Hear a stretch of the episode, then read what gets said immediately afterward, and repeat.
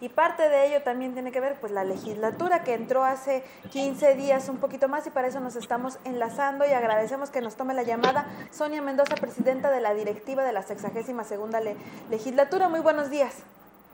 Buenos días, con el gusto de saludarte y, y saludar a tu público. Pues para que nos cuente cómo está iniciando esta legislatura, hemos ya visto acuerdos, hemos ya visto también conflictos. Oscar Vera, que no quiso pertenecer allá a las comisiones en un primer momento, ¿cómo, cómo inicia? ¿Qué, ¿Qué balance le da? Mira, pues eh, yo creo que vamos bien. Eh, tenemos una diversidad de partidos políticos representados, hay una gran pluralidad, nadie tiene mayoría este, ni siquiera simple, no hay un grupo parlamentario que tenga la mayor eh, cantidad de diputados. Entonces, creo que eh, a, través del diálogo y del consenso podremos lograr los acuerdos necesarios para transitar de manera tranquila y pues lo mejor posible. Pues eh, en el arranque, como en todo, como, como todo ciclo que inicia nuevo, pues hay diferentes formas de pensar, tardamos en ponernos de acuerdo, pero creo que lo vamos logrando y van avanzando las cosas. Sonia, hola, ¿qué tal? Muy buenos días. Eh, preguntarte, eh, ¿cuál es la agenda legislativa que, que, ustedes estarán manejando durante esto, esta legislatura?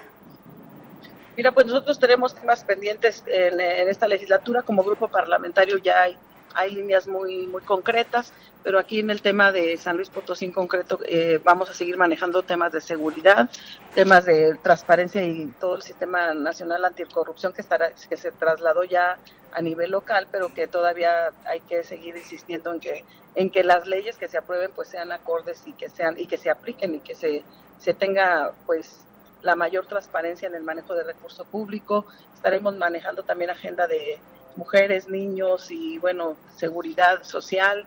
Estaremos también impulsando Agenda del Campo porque es un tema también muy importante para nosotros en Acción Nacional y, entre otras, varias cosas. En cuestión de, mujeres y bueno, esta paridad de género que se logró en el Congreso de San Luis Potosí, eh, ¿qué, pasa? ¿Cómo considera que fue pues las negociaciones? Porque luego vimos en el Congreso de la Unión, por ejemplo, que las mujeres están representadas, estamos ahí presentes, sin embargo, bueno, pues no se les dieron comisiones importantes, las presidencias no las tienen ellas. Aquí en San Luis Potosí, ¿qué balance se hace?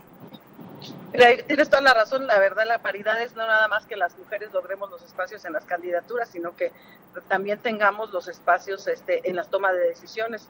Hemos este, visto ya en la Cámara eh, del Congreso General, tanto Cámara de Diputados como de Senadores, que las coordinaciones recaen en los caballeros y que a final del día las, las presidencias también están en, los, en las manos de los caballeros. Entonces, creo que todo tiene que ser en general que sí realmente se dé una igualdad de circunstancias, pero en las comisiones donde las mujeres puedan tomar también decisiones, en las más importantes, sin embargo sí seguimos siendo relegadas.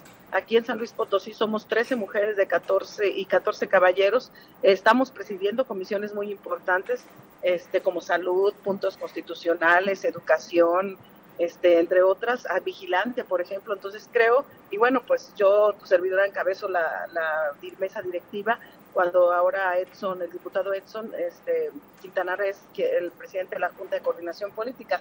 Creo que aquí vamos avanzando, vamos bien.